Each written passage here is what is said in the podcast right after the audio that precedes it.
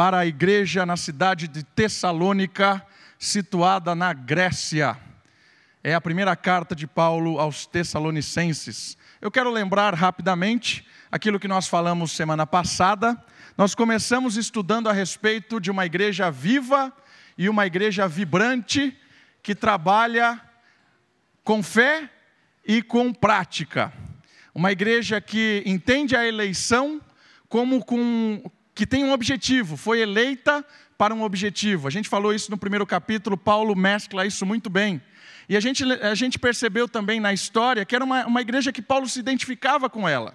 Porque era uma igreja em que Paulo começou ela, depois de passar por algumas cidades onde foi perseguido, ele conseguiu firmar esse grupo ali, depois da sua estratégia de evangelização contínua, formou um, um pequeno grupo em Tessalônica e ele foi meio que expulso da cidade por causa da perseguição.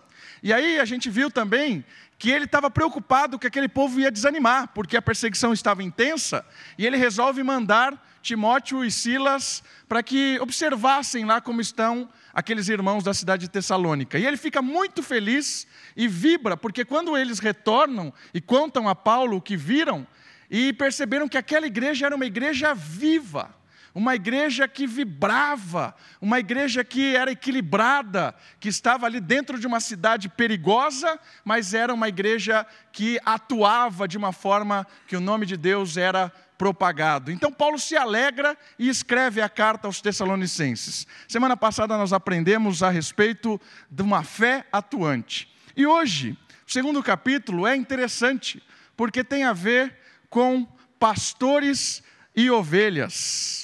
A ideia desse segundo capítulo tem a ver do relacionamento de Paulo com a comunidade.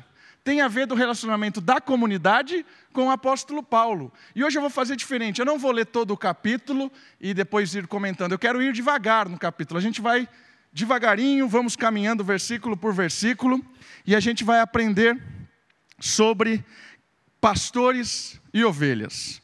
Uma coisa que eu queria que você percebesse eu acredito que isso não é um problema contemporâneo, mas é algo que nós estamos vivendo. E eu acredito que isso aconteceu já diversas vezes na história da igreja. Mas um dos, do, dos problemas relacionados a pastores e ovelhas é que nós estamos vivendo sempre com os extremos. E nós vimos que a, a ideia de Tessalônica era uma igreja equilibrada. Não estava nem no extremo direito, nem no extremo esquerdo, ele estava no, no centro, equilibrada. E as igrejas contemporâneas, as igrejas atuais, a gente percebe muito desequilíbrio. Um lado do desequilíbrio é aquelas igrejas onde o pastor, ele é idolatrado pela comunidade. Ele é aquele intocável, o ungido do Senhor, aquele distante do povo, e as pessoas o adoram, e ele faz de tudo, e muitas vezes manipula as pessoas. Então nós temos uma, um, um extremo em que o pastor é o próprio Deus, às vezes. O outro extremo da história é quando nós temos Igrejas em que desrespeitam, desconsideram, desvalorizam os pastores e os líderes, são igrejas onde a comunidade o desvaloriza por completo, trata como se não precisassem de um líder espiritual. Esse é um outro extremo da igreja contemporânea. Às vezes a gente só olha esse extremo, mas esse extremo aqui também é perigoso, irmãos. Esse extremo de um desrespeito com a liderança, com o pastor, e isso é importante a gente perceber o equilíbrio disso. E Paulo vai nos ensinar, juntamente com essa igreja, a ter esse equilíbrio entre pastores, líderes de comunidade e ovelhas, os liderados, o povo de Deus. E eu queria perceber no, te no texto de Tessalonicenses capítulo 2, o primeiro ponto, marcas do pastor. Ele vai falar do pastoreio dele. Paulo vai falar das características de um líder espiritual. Ok? E aqui, líder espiritual, às vezes tem nomes diferentes, né? Pastores, presbíteros, bispos. Sei lá, tem milhões aí que dão hoje. Né? Mas são líderes de comunidade. Então vamos lá, segunda, é, segundo capítulo de Tessalonicenses. Eu quero ver a primeira marca de um pastor que serve à comunidade, um pastor equilibrado. Porque Vós, irmãos, sabeis pessoalmente que a nossa estada entre vós não se tornou infrutífera, mas, apesar de maltratados e ultrajados em Filipos, como é do vosso conhecimento, tivemos ousada confiança em nosso Deus para vos anunciar o Evangelho de Deus em meio a muita luta. A primeira marca de um pastor realmente sadio, equilibrado, é a sua mensagem. Queridos, isso é central no líder. E aqui nós percebemos que, apesar de tantas dificuldades, o propósito era o Evangelho de Deus. Isso é importantíssimo. O líder espiritual, o pastor, a marca do seu ensino, a marca do seu aconselhamento, a marca da sua disciplina, a marca do seu relacionamento com as pessoas é a sua mensagem. E a sua mensagem, na verdade, não é dele, porque o texto diz que o evangelho é de Deus. Percebe? Um líder precisa anunciar com fidelidade o evangelho. E o que é o evangelho que o apóstolo Paulo, em meio à dificuldade, à luta, pregava? O evangelho é que existe um único Deus. E esse Deus envia o seu filho para morrer na cruz, para salvar todo aquele que crê. Todo aquele que se rende a Jesus, pede perdão pelos seus pecados, se arrepende dos pecados, graciosamente recebe salvação graciosamente recebe nova vida, se torna uma nova criatura e agora vive seguindo ao Senhor Jesus. O Evangelho é: o homem está perdido, Deus o ama, Deus envia o seu filho, Deus o restaura e agora ele vive em novidade de vida. Isso, essa é a história do Evangelho. Essa é a marca do ensino de qualquer líder realmente equilibrado. E você pode pensar, mas todo líder ensina isso. Irmão, ligue a televisão e eu duvido você ouvir o evangelho na maioria dos programas de igreja. Você ouve sobre milagre, você ouve sobre restauração não sei do que, você ouve sobre prosperidade, prosperidade não sei o que lá, campanha não sei do que lá, faz não sei o que, um monte de bobagem. Mas o evangelho genuíno é não, não dá. Não dá para ouvir na televisão, não sei porquê. Mas eu, na verdade eu sei porquê. Porque o texto diz: olha lá, em meio a muita luta eu anuncio o Evangelho. Sabe por quê? Porque quando você anuncia o Evangelho de Deus, você vai encontrar dificuldade. O Evangelho, ele traz pessoas que vão zombar de você. O Evangelho, quando você prega ele com fidelidade, ele vai trazer pessoas que te odeiam, às vezes na própria família. Quando você está naquela reunião de família e fala a pureza do Evangelho, um Deus que ama e salva, você encontra guerra, pessoas que te afrontam.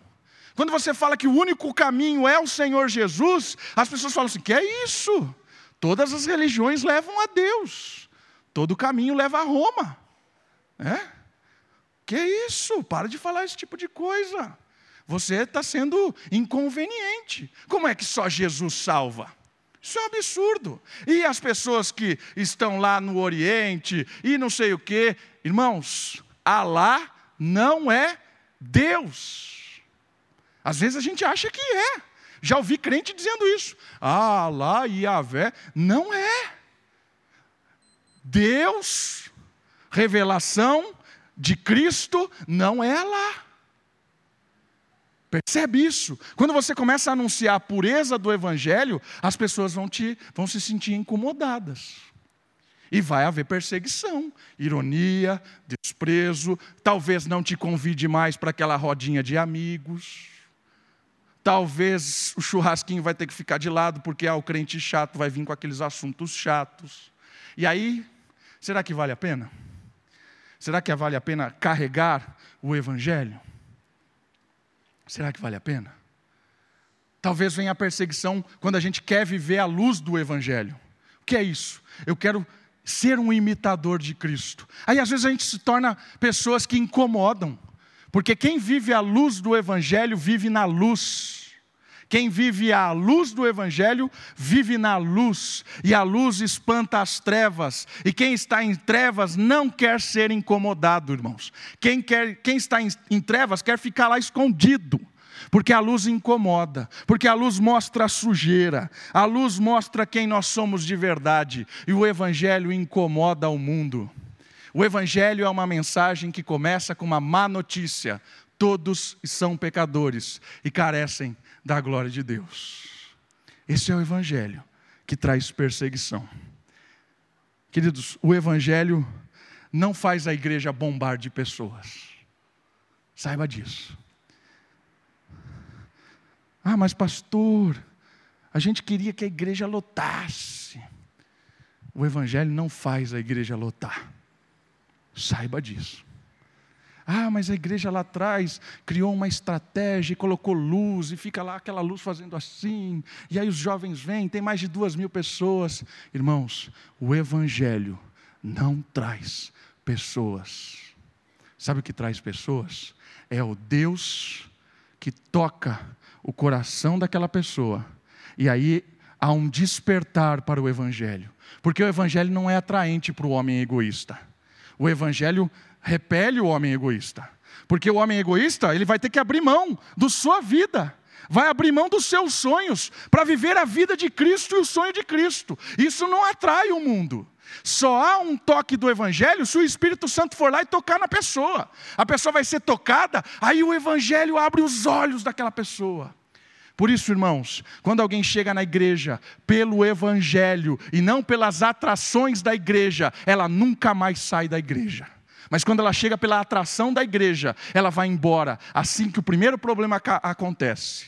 Pessoas que vão embora da igreja por causa de problemas é porque não entendeu o evangelho. Nem sempre também, né? Se Lutero não tivesse ido embora da igreja, seríamos todos católicos romanos até hoje. Né? Ainda bem que Lutero foi embora. Né? Tem casos extremos, né? Mas hoje, no nosso mundo cotidiano, no nosso mundo atual, dificilmente alguém está brigando pela pureza do Evangelho. Às vezes é briga por cargo, às vezes é, é briga por parecer mais, é briga porque tanta bobagem. É isso. O Evangelho fixa a pessoa em Cristo. Irmãos, que a nossa igreja tenha prazer em ser uma igreja que pregue o Evangelho para qualquer número de pessoas que queiram ouvir o Evangelho. Que os nossos presbíteros entendam que não interessa o número de pessoas que estão aqui, enquanto o Evangelho for pregado, a igreja é de Deus. Que os nossos diáconos entendam que não interessa as futilidades do dia a dia, o que interessa é que o Evangelho é pregado. Queridos, eu quero que você entenda uma coisa: a igreja equilibrada, o pastor equilibrado, os líderes equilibrados são aqueles que amam o Evangelho. Sabe por quê?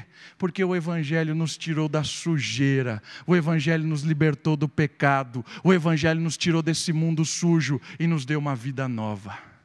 O Evangelho é vida é esperança. Não tem nada neste mundo mais importante do que o Evangelho. Saiba disso. Uma igreja equilibrada prega o Evangelho e vive à luz do Evangelho. E quanto mais Evangelho, mais luta. Quanto mais puro o Evangelho, mais briga. Saiba disso.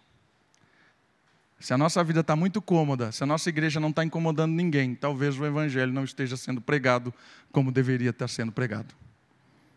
Vamos seguir. Vamos seguir. Mais alguma característica do pastor ou do líder. Versículo 3. Pois a nossa exortação não procede de engano nem de impureza, nem se baseia em dolo. Pelo contrário, visto que fomos aprovados por Deus a ponto de nos confiar Ele o Evangelho, olha aí. Assim falarmos não para que agrademos a homens, e sim a Deus que prova o nosso coração. A segunda característica de um pastor equilibrado, de uma liderança equilibrada, é a intenção do coração. E aqui é Deus quem conhece. Olha o que Paulo está dizendo. Nós não, não, não pregamos com erro, nem com impureza, nem com engano. Nós fomos aprovados por Deus. O contraponto do Evangelho é o engano, queridos. E Paulo está falando aqui: eu me alegro porque vocês estão firmes, mesmo na tribulação, porque vocês entenderam o Evangelho. A gente não agiu de engano. Ninguém disse para vocês que a vida seria agora tranquilinha, não teria problema. Não, de jeito nenhum. Nós pregamos o Evangelho puro, Dissemos para vocês o que ia acontecer. E ele fala assim: não há manipulação, não é um, não é um esconder da verdade, não é enganoso. Isso é o coração, irmãos. Porque às vezes, às vezes, há um engano na mensagem, maliciosamente por aqueles que pregam a mensagem. O que Paulo está dizendo é o seguinte: a nossa mensagem foi pregada de um coração aprovado por Deus um coração correto, porque é Deus quem julga o coração, irmãos. Às vezes passam tantos líderes que agem de uma forma maliciosa com a comunidade. E Paulo enfrentou isso. Líderes que se chegavam nas comunidades cristãs com aquela bondade, ó, oh, Ó, oh, eu cuido de vocês, pastoreio. Ó, oh, o apóstolo Paulo, ele é meio perigoso, ele fala umas coisas meio esquisitas. Vem aqui, eu quero apresentar a verdade para você. Tanto é que várias vezes Paulo defende o seu apostolado, porque vários líderes vieram com uma intenção enganosa do coração, uma intenção de manipular pessoas, de forjar. Irmãos, quando você consegue dar um nó no seu líder, saia daí porque se o seu líder se conformar com o seu pecado, alguma coisa está errada. Se você vai pedir um conselho para o líder, você está mais sujo que não sei o quê. E ele fala assim: não, Deus é amor, segue aí, ora, fica firme, vai no culto, irmão, vai no culto. Irmão, saia fora dessa igreja. Se o seu líder não, não disser para você abandonar o pecado e mudar de vida, é palavra maligna. Só que hoje, Algumas igrejas, alguma liderança estão mais preocupados em encher o lugar e venha, venha, fique como está, apenas venha no nosso culto, faça parte, seja, seja, continue sendo um egoísta de Jesus agora, um ladrão gospel, continue aí malicioso, hipócrita. Não, não, não, Jesus aceita tudo e fica como você quiser. Irmãos, isso é palavra de engano, maliciosa. E, e essa é a mensagem da maioria das igrejas. Igrejas, entre aspas. A intenção do coração é uma coisa interessante, por quê? Porque enganar pessoas a gente engana. Mas olha só o que Jeremias tem para dizer sobre isso. Abra sua Bíblia, por favor, em Jeremias, capítulo 17, versículo 10. Jeremias, o profeta, capítulo 17, versículo 10. Olha só o que Jeremias fala sobre o coração.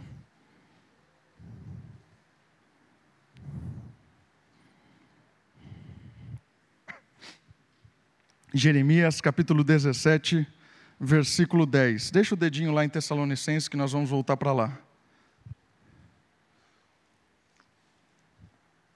Olha lá, 17, 10. Eu, Iavé, o Senhor, esquadrinho o coração e provo os pensamentos, isto para dar a cada um segundo o seu proceder, segundo o fruto das suas ações. O que é avaliado não é o fruto das ações, mas é o coração. Às vezes a gente produz coisas, mas o que é avaliado é o coração. Sabe o que é isso, irmãos? Isso me isso me dá um medo tremendo, uma responsabilidade tamanha. Porque eu peguei o microfone, eu estudei a Bíblia, e eu estou aqui ensinando um grupo grande de pessoas. E Deus conhece o meu coração. Eu posso até enganar vocês com uma boa lábia, fazer algumas coisas aqui, mas Deus conhece o meu coração. É isso que me faz chegar na minha casa e deitar e colocar o travesseiro, o travesseiro, a cabeça do travesseiro e pensar o que eu estou fazendo. É o temor que Deus gera no meu coração. Como líder, aquilo que eu tenho ensinado é o Evangelho ou é palavra de engano? O que eu tenho vivido, o que eu tenho é, lutado, é palavra de engano e de pureza ou é a luz do Evangelho? Isso deve gerar em qualquer líder espiritual medo de Deus. Eu tenho medo de Deus, irmãos. Eu tenho medo. Toda vez que eu pego o microfone para pregar, eu tenho medo. Porque é uma responsabilidade muito grande. Daquele que é confiado o ensino da palavra, aquele que é confiado o status de liderança, tem que tremer, porque Deus vai cobrar. Pode enganar homens, mas a Deus não engana. Isso tem um desdobrar para a comunidade. Ninguém engana Deus, irmãos. Deus conhece o nosso coração, o quanto nós fazemos as coisas de boa intenção. Deus conhece as conversas de corredores. Deus conhece as conversas maliciosas. Deus conhece. Não adianta enganar pessoas, mas Deus não se engana. Deus não se engana. Um terceiro ponto da característica do, do pastor está ligado com o modo de agir, a prática. Olha lá, a mensagem, a intenção do coração e a prática agora. Vamos voltar para Tessalonicenses, vamos seguir a partir do versículo 5. Olha só o que ele diz sobre a prática pastoral do apóstolo Paulo com a comunidade em Tessalônica. A verdade é que nunca usamos de linguagem de bajulação, como sabeis, nem de intuitos gananciosos. Deus disto é testemunha também jamais andando, andamos buscando a glória de homens, nem de vós, nem de outros, embora pudéssemos, como enviados de Cristo, exigir de vós a nossa manutenção. Todavia nos tornamos carinhosos entre vós, qual ama que acaricia os próprios filhos. Assim, querendo-vos muito, estávamos prontos a oferecer-vos não somente o Evangelho de Deus, mas igualmente a própria vida por isso que vos tornastes muito amados de nós, porque vos recordais, irmãos, do nosso labor e fadiga, e de como noite e dia lutamos para não vivermos às custas de nenhum de vós, vos proclamamos o Evangelho de Deus. Algumas coisas interessantes sobre a prática. A, prima, a primeira é: não usamos de linguagem de bajulação. Ok? Irmãos, pastor que fica bajulando ovelha é perigoso. Pastor que fica o tempo todo bajulando, puxando o saco. Cuidado com pastor assim, tá bom? Cara que vem com esses continhos. Pastor é pastor, meu. Pastor tem que dar paulada na ovelha quando precisa, irmãos. Saiba disso. Pastor tem que dar carinho, tem que dar amor, tem que dar aconchego, mas pastor tem que dar paulada na ovelha. Senão a ovelha morre. Isso eu achei interessante. Cuidado com palavras de bajulação. É, às vezes, aí é uma comunidade que precisa amadurecer. Né? Principalmente no sistema presbiteriano. No sistema presbiteriano, a troca de pastores às vezes é perigosa. Porque às vezes, a troca de pastor, ela vai, né, a igreja vai escolher um pastor, e a igreja avalia o como aquele pastor é bajulador. Nossa, aquele pastor tão querido, amoroso, só diz palavras boas. Ah, como é bom ouvir aquele pastor. Irmãos, cuidado com isso. Perigoso. A igreja presbiteriana, não estou falando só da nossa, estou falando da igreja, a estrutura presbiteriana precisa amadurecer com relação a isso. Porque eu já participei de vários processos onde a igreja escolhe pastor e a escolha vem com palavras de bajulação muitas vezes. Ouve o cara uma única vez, nossa, que sermão maravilhoso. Palavras. Cuidado, né? precisa amadurecer. Né? Precisa amadurecer. E a outra coisa aqui é extremamente perigosa, porque ele diz assim: como sabeis, nem de intuitos gananciosos. Irmãos, tudo isso que eu estou falando do pastor, isso vale para a comunidade. Às vezes nós somos irmãos bajuladores, irmãos bajuladores que está vendo o outro irmão indo para a morte e fica lá. Oh, não, tudo bem. Irmãos, isso é bajulação, isso é perigoso, leva à morte. Tudo que eu estou falando do pastor, isso vale para a comunidade, para o relacionamento da comunidade. E o outro aspecto é a questão da ganância. E a ganância é algo extremamente é, malicioso na Bíblia. Paulo orienta Timóteo: cuidado para você não se iludir com o dinheiro, está em 1 Timóteo. Porque tem muito pastor que se ilude com o dinheiro, tem muito pastor que quer sugar a igreja. Liga a televisão, veja isso. Muito, muito líder que, que tem aquela ganância. Pastor ganancioso, o tempo todo, não para em nenhuma igreja, porque visa quer ganhar cada vez mais. Fica rodando várias igrejas, tem vários pastores assim. Não cria uma identidade, um pastoreio de perto. E Paulo aqui foi expulso, mas ele queria estar ali. Você vai ver no final aqui. Paulo foi enxotado de lá, mas queria estar junto com essas pessoas. Irmãos, a ganância é algo extremamente perigoso, porque a ganância no nosso mundo, ela nos dá uma, uma, uma falsa sensação de poder. No nosso mundo consumista e capitalista, o dinheiro dá uma falsa sensação de poder sobre as outras pessoas. Né? E isso é perigoso. Tem gente que acha que porque tem muito dinheiro pode é, subjugar o outro. Isso não é só líder, isso é qualquer pessoa. Cuidado para que a gente não haja com um coração malicioso, ganancioso.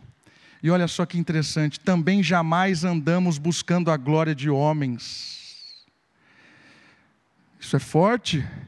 Nem de vós nem de outros. Ok? Por que, que nós vivemos?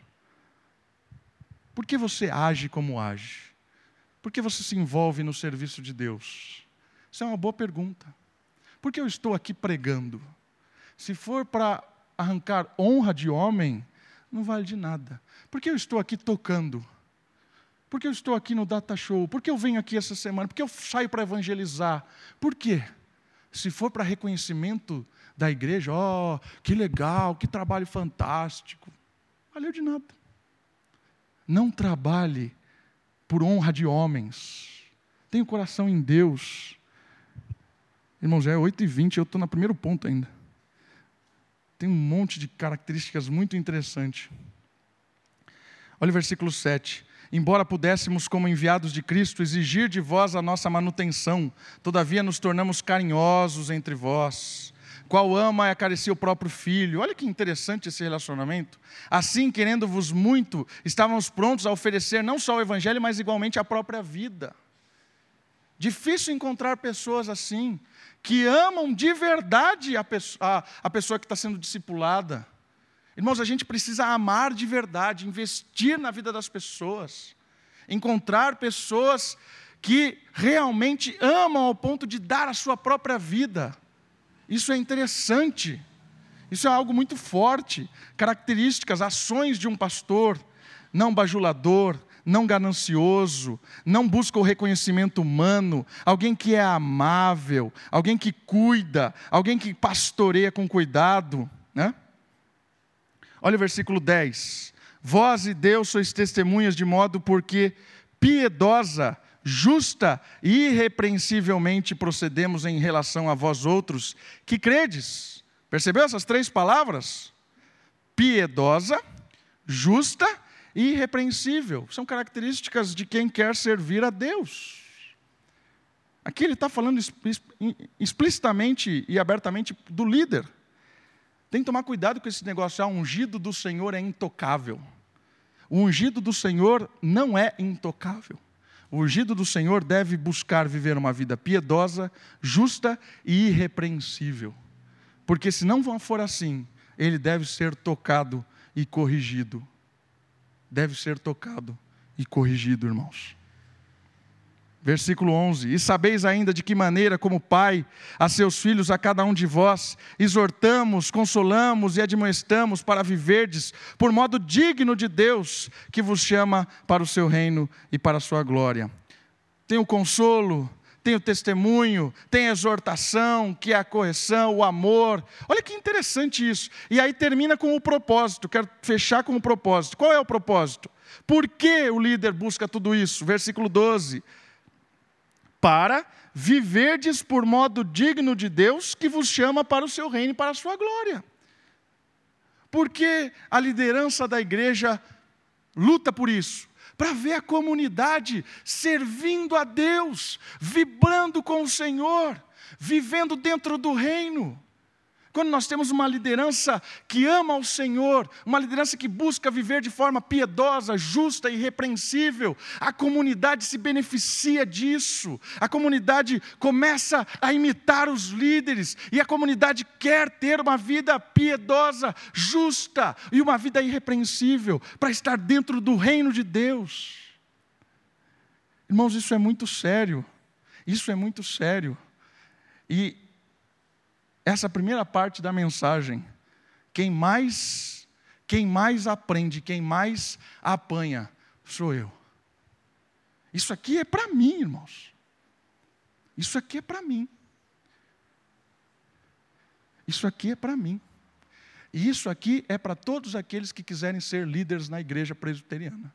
Moriá, pelo menos. Isso aqui é para você que quer ser líder. Para você que quer ser líder. Não é brincadeira. Não é brincadeira.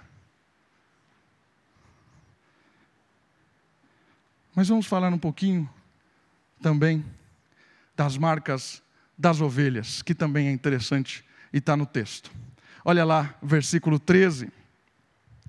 Outra razão ainda temos nós para insensa, incessantemente dar graças a Deus é que, tendo vós recebido a palavra que de nós ouvistes, que é de Deus, acolhestes não como palavras de homens, e sim como em verdade. É a palavra de Deus, a qual com efeito está operando eficazmente em vós, os que credes. Primeira característica das ovelhas que marcam uma igreja equilibrada, elas enxergam que o ensino do pastor é do supremo pastor. Percebeu isso no texto? Olha o que o texto diz. Percebeu lá? Versículo 13: Acolhestes não como palavras de homens, em sim como em verdade é a palavra de Deus. Por isso você tem a Bíblia na sua mão, para julgar o que está sendo ensinado. E uma ovelha sadia e equilibrada não é a que engole tudo que é dito, é aquela que confere e ela enxerga que o ensino, em última instância, é do Supremo Pastor, é o próprio Cristo que está ensinando a ovelha. Irmãos, uma, uma, uma marca da ovelha é aquela que examina e ela cresce, e ela aprende, e ela entende que é o próprio Deus que está ensinando. Isso é muito legal, enxerga que é um ensino de Deus. Um outro ponto é que ela respeita e honra aquilo que aprende. Você percebeu isso no texto também? Olha lá. É palavra de Deus, a qual com efeito está operando eficazmente em vós, os que credes, tanto é assim, irmãos, que vos tornastes imitadores das igrejas de Deus existente na Judéia em Cristo Jesus, porque também padecestes. Segura aí. Ou seja, reconhece que é o supremo pastor, acolhe no coração, acolhe no coração e vibra, é transformado. Há um, uma, um, eficaz da palavra. Então, quando eu enxergo que é o Supremo Pastor que está ensinando, eu também respeito e honro o ensino, e eu aprendo e eu guardo isso no coração, e eu desejo, quero crescer mais, quero ser uma ovelha que ama o Supremo Pastor acima de tudo, que é o Senhor Jesus, o bom pastor. E essa palavra, quando entra no coração, ela transforma, irmãos. Uma igreja equilibrada é uma igreja que ouve a mensagem e não quer aplicar na vida dos outros. Né? Porque às vezes a gente fica pensando assim, ah, fulano de tal devia estar aqui para ouvir isso. Né? Ah, que pena que ó, aquele que devia estar aqui. Né? Irmãos, a mensagem é para você. A mensagem é para mim.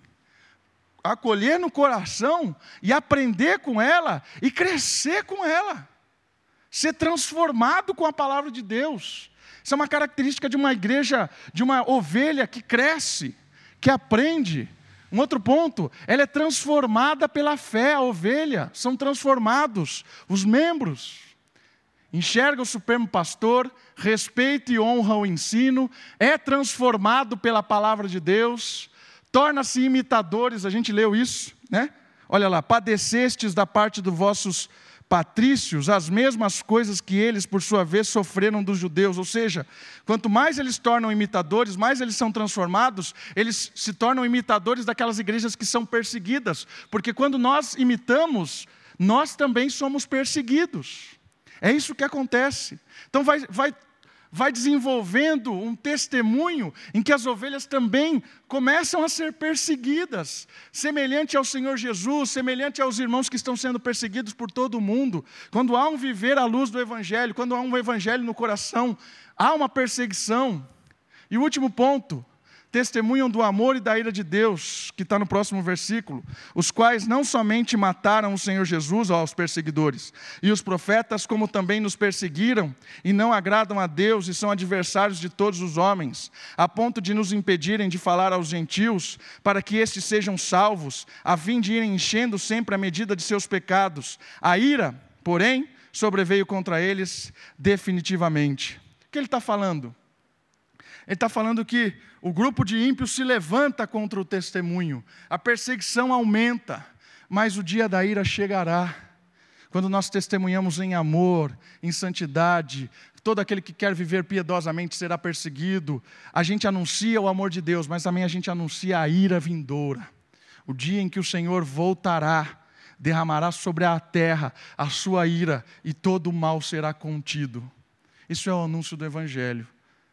O anúncio de uma vida transformada pelo Evangelho.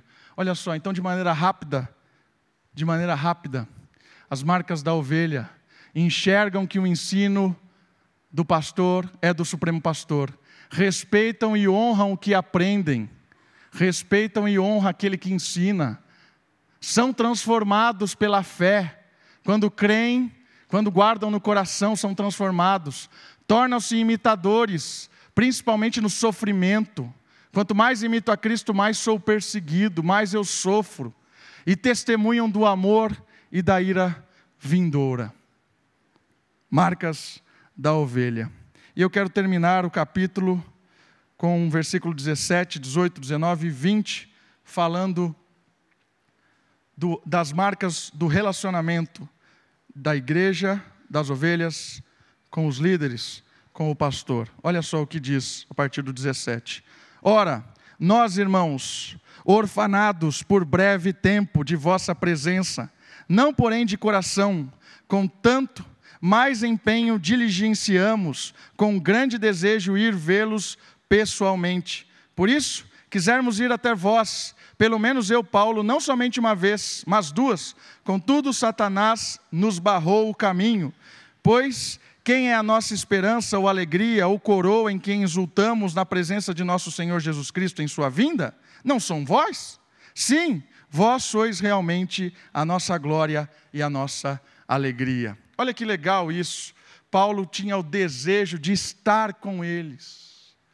Irmãos, quando é um, uma, uma, liderança equilibrada, quando é uma, uma igreja equilibrada, esse vínculo de pastor, de líderes e de comunidade é um vínculo amoroso, de querer estar junto, de querer estar ouvindo. É legal ver o reverendo Pedro aqui de manhã, pessoas que foram pastoreadas por ele, desejo de estarem.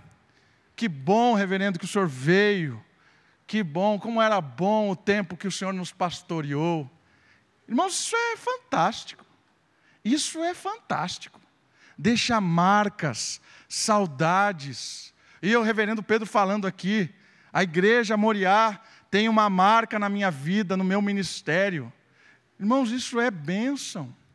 Isso é um relacionamento sadio de um pastor e uma comunidade. Desejo de estar juntos, mesmo agora separados, mas como é bom estar junto com aquele. Relacionamento. Quanto mais eu ouço o pastor, mais eu quero estar perto dele. Quanto mais o pastor e o, o, os líderes ensinam, mais querem estar perto das ovelhas. Há um desejo de estar juntos. Isso é sadio. O outro ponto que eu achei interessante é um interesse verdadeiro, porque ele diz que tem o desejo de visitá-los. Quem visita está interessado não só no tudo bem, está interessado na vida da pessoa, quer chorar junto, quer saber a necessidade real. Isso é um relacionamento legal do líder e da comunidade. Às vezes isso parte só da comunidade, né? Ah, pastor, vai me visitar. Ah, pastor, vai me visitar. Ó, oh, presbítero, vai me visitar. Ó, oh, diácono, vai me visitar. Irmãos, vocês precisam visitar também, porque é um relacionamento mútuo. Nós visitamos. É? Eu gosto quando o irmão chega para mim e fala, eu vou na sua casa lá. Fale isso, eu gosto de receber pessoas na minha casa. Vai na minha casa. Vamos lá. Vamos orar juntos. Minha casa está aberta para quem quiser vir me visitar. Estou oferecendo a casa para me visitarem. Venha me visitar. Isso é legal, é bom. Quero visitar você, me chame para ir na sua casa. Isso é um relacionamento verdadeiro, porque aí a gente conhece a intimidade, vê como é lá, vê como é a, a, a Sofia na minha casa, é? como é, como é o nosso relacionamento, o interesse. Irmãos, nosso mundo hoje, o interesse é cada vez mais frio um pelo outro, né? cada vez mais frio, cada vez mais distante, o intocável, uma vida cheia de afazeres. E eu gosto também desse texto porque ele fala da alegria de ver o crescimento deles. Né? Olha que legal. O pastor se alegra quando a comunidade cresce. Os presbíteros se alegram quando a comunidade cresce. Quando a comunidade cresce espiritualmente. E a comunidade se alegra quando o pastor amadurece. Porque o pastor cresce e amadurece, irmãos pastor aprende com a comunidade. Eu olho para o meu ministério de cinco anos atrás, quem eu era cinco anos atrás, eu vejo o quanto eu aprendi, o quanto a Moriá me ensinou, o quanto a experiência com os irmãos me ensinaram. Quem eu era cinco anos atrás, quem eu sou hoje, graças ao ministério de vocês. E a gente se alegra, a comunidade se alegra vendo o pastor crescer, amadurecer, e o pastor se alegra com a comunidade. Quem era Moriá cinco anos atrás? quem é hoje. Isso é muito legal. E o último, a glória de servirem juntos, está no texto.